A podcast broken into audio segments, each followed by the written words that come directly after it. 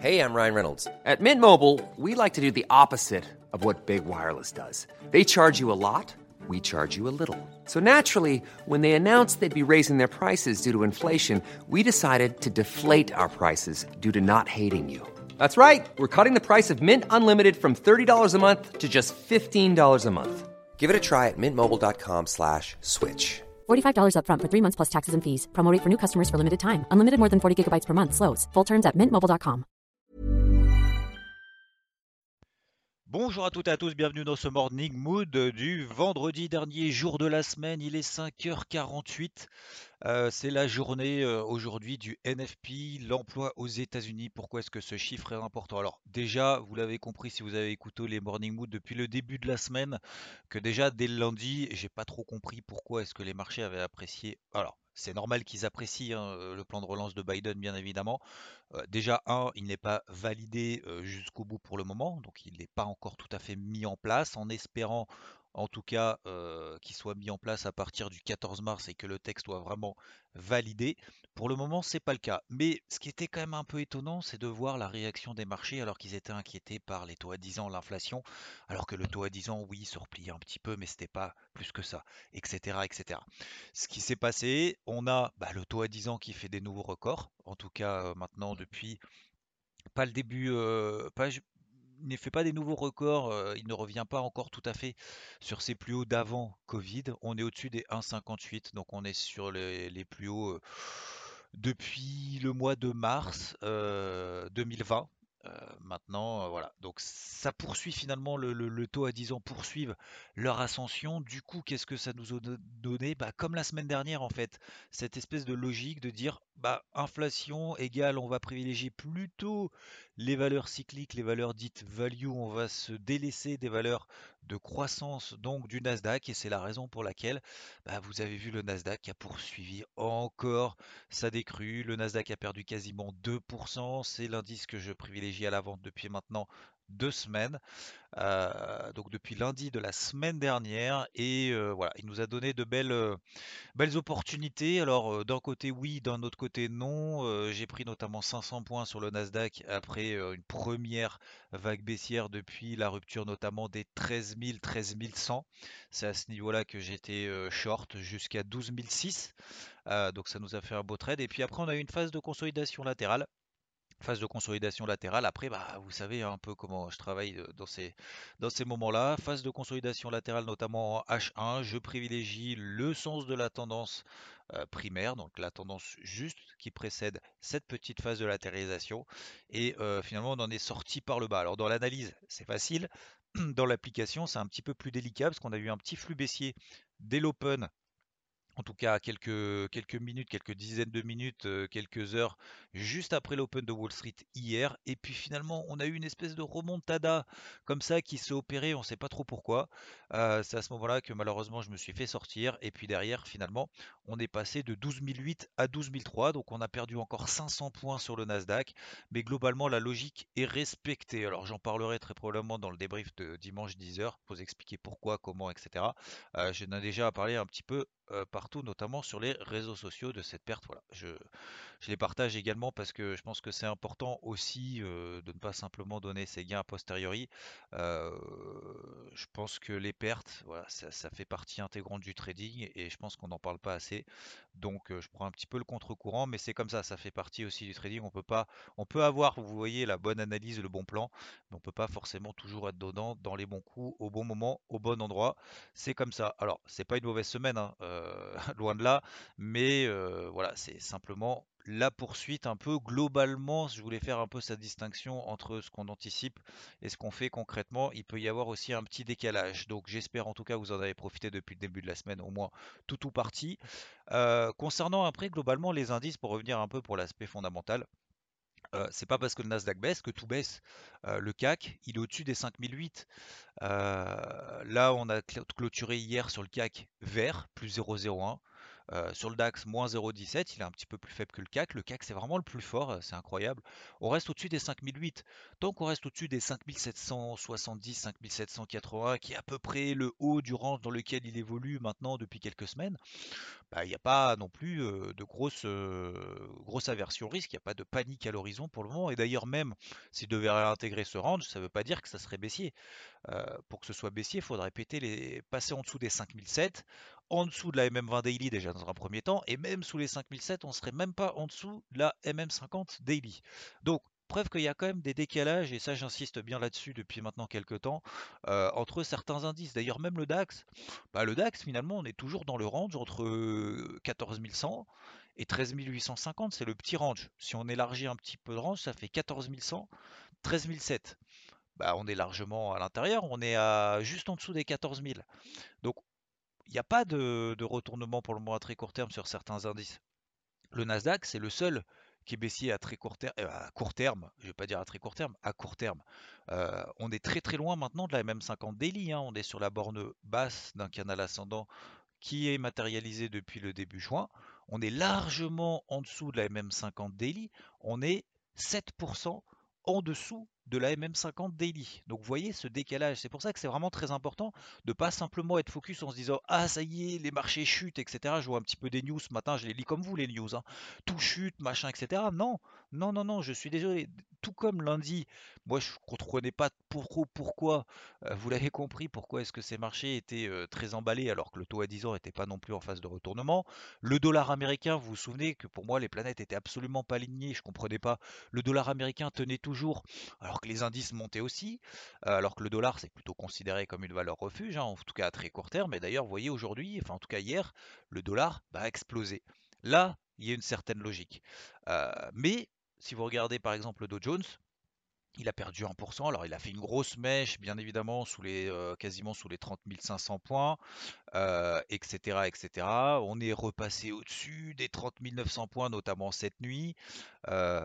et voilà, pour le moment, on est simplement en train de tester notamment la, la, la, MM50 Daily, donc qui reste toujours en tendance en pente très ascendante. Donc même si on devait revenir sur les 30 100, sur les 30 000 globalement sur le Dow Jones, bah on serait oui sur une grosse zone, on serait toujours dans une tendance de fond haussière depuis le début du mois de mai. Voilà, donc faut bien sélectionner un peu les actifs sur lesquels on est et pas forcément tirer des conclusions non plus à l'inverse. ne pas être trop optimiste à un moment donné quand on comprend pas et qu'il n'y a pas finalement l'alignement des planètes et à l'inverse ne pas être trop pessimiste dans ces moments-là lorsque bah, finalement il y a des indices qui tiennent encore. Voilà. Euh, alors le SP500 lui est plus faible que le, Dow Jones, hein, vous savez, parce qu'il composait 30-40% de 30-35% pardon de techno, donc forcément il est plus faible que le Dow Jones. Le Nasdaq est encore plus faible et le Dow Jones c'est peut-être le plus fort de ces trois c'est le plus fort de ces trois indices. Le Nasdaq lui qui revient sur les 3700 points, là aussi sur une grosse zone. Donc euh, là maintenant qu'on a fait un peu la correction logique et légitime que j'attendais, euh, la progression notamment des valeurs refuges du dollar, etc. etc. D'ailleurs vous regardez l'eurodoll j'avais un plan baissier, j'avais pas forcément beaucoup insisté là-dessus parce que bah il tenait, il tenait, il tenait. On avait fait une grosse mèche, notamment en début de semaine. Euh, mardi, on a fait une grosse mèche baissière. J'avais cherché à deux reprises dès le lundi à chercher des ventes, chercher des ventes. Et puis finalement, on a fait l'objectif. On était à 1,2060 on est à 1,1960. Voilà, donc on a perdu les 100 pips.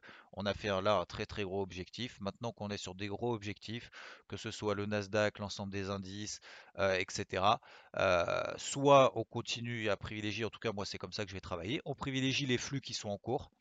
Alors, euh, vendre le Nasdaq, c'est rentrer dans le flux baissier qui est en cours. Ok, alors maintenant ça fait un petit peu plus peur parce que on se dit bon bah plus ça a baissé, plus il y a de chances que ça monte sauf que c'est faux. mais on peut privilégier, pareil pour le dollar hein, d'ailleurs, hein, c'est pas parce qu'il a beaucoup monté que forcément il a plus de chances de baisser. Non, bah, oh, je pense qu'il faut continuer à privilégier ce sens-là. Alors attention, hein, vous savez, 14h30, NFP, ça peut être dangereux parce que si jamais les chiffres sont très très bons, ça pourrait dire que derrière du coup Powell, alors je rappelle qu'hier soir il y a Powell qui a encore exprimé toutes les semaines, il dit la même chose, hein. mais, j'ai l'impression plus il dit la même chose, plus les marchés s'inquiètent en fait. Plus il dit la même chose, plus les taux montent, plus les taux montent, il dit la même chose en disant ben non, mais messieurs, dames, moi ce qui m'intéresse, c'est le plein emploi aux États-Unis.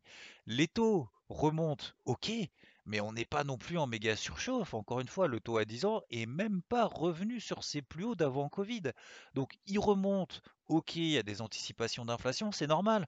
On balance tellement de milliers de milliards de liquidités partout sur le marché, euh, que ce soit nous, que ce soit les plans de relance, les gouvernements, les aides, machin, etc., que c'est normal qu'il y ait des perspectives d'inflation. Et puis d'ailleurs, à la rigueur, l'inflation, si elle n'est pas contrôlée, oui, euh, ça peut être négatif.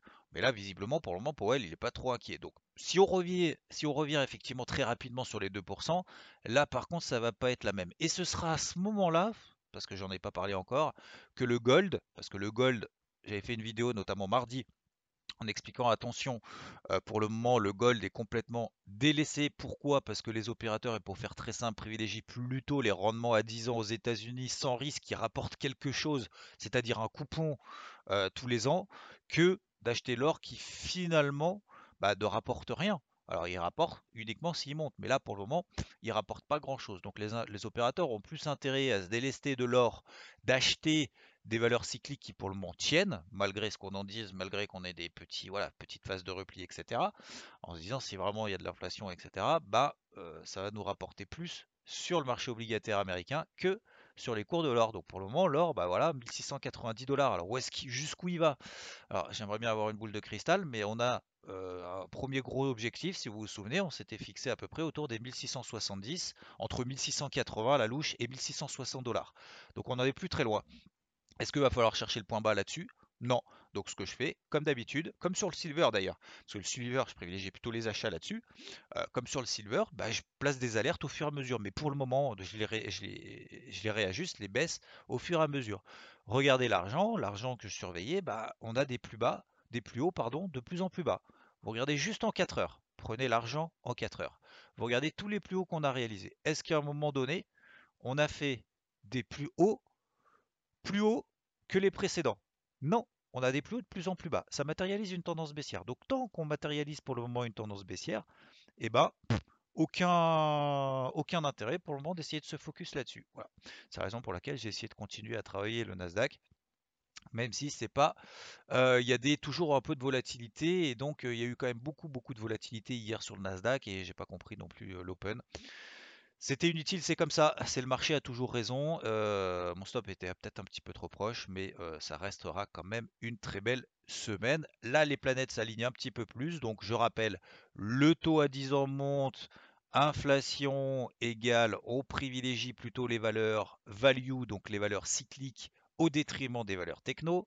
Deuxièmement, l'or n'intéresse pas parce que le rendement à 10 ans est de plus en plus important. Ça nous rapporte 1,58%.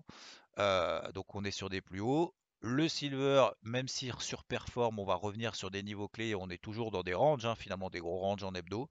Bah, pour le moment, n'intéresse pas. Vaut mieux placer des alertes juste au-dessus des précédents plus hauts, notamment en horaire, si on veut privilégier notamment des retournements. Même chose d'ailleurs sur les indices.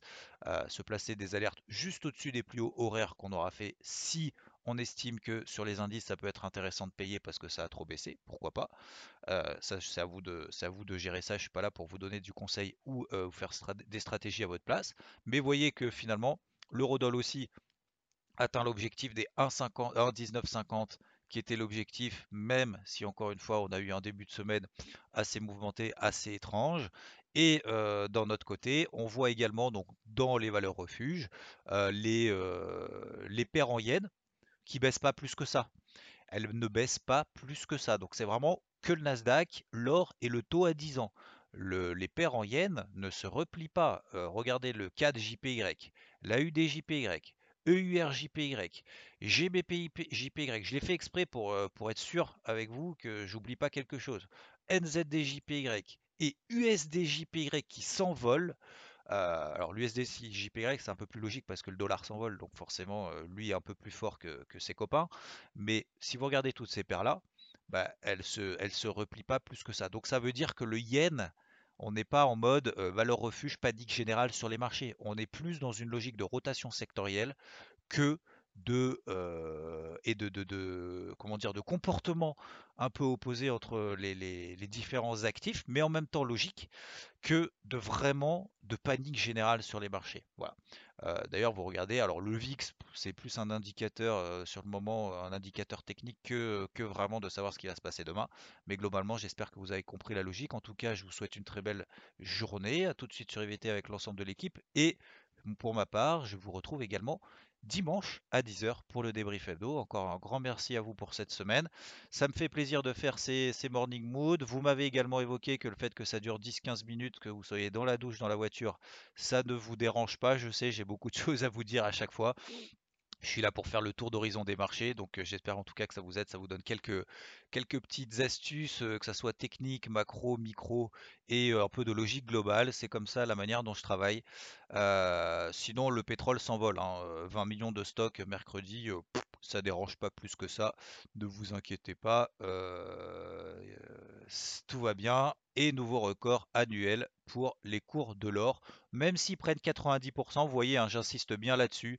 Il y en a qui essayent de vendre le poids haut, mais faites attention. Hein. le pétrole, quand il part, il fait pas semblant. Je le dis très souvent. Et c'est pas parce qu'il a pris 90% qu'il a plus de chances de baisser. Voilà, c'est exactement la même chose pour tout. Les tendances se prolongent X fois et ne se qu'une seule fois. Allez, j'arrête de parler. Je vous souhaite une très belle journée, un très bon week-end si on se revoit pas. Dimanche 10h, dans le pire des cas, j'espère, pour le débrief hebdo. Encore un grand merci pour vos commentaires, vos messages. Je vous souhaite une très belle journée de trading et ailleurs. Il n'y a pas que le trading dans la vie. Bon, moi, j'espère que vous avez compris la logique globale des marchés. Ciao, ciao! When you make decisions for your company, you look for the no-brainers. And if you have a lot of mailing to do, stamps.com is the ultimate no-brainer. It streamlines your processes to make your business more efficient, which makes you less busy. Mail checks, invoices, legal documents, and everything you need to keep your business running with Stamps.com. Seamlessly connect with every major marketplace and shopping cart. Schedule package pickups and see your cheapest and fastest shipping options from different carriers. With rates up to 89% off USPS and UPS rates. And with the Stamps.com mobile app, you can take care of mailing and shipping wherever you are. Make the same no-brainer decision as over 1 million other businesses with stamps.com. Sign up with code program for a 4-week trial plus free postage and a free digital scale. No long-term commitments or contracts. That's stamps.com. Code program.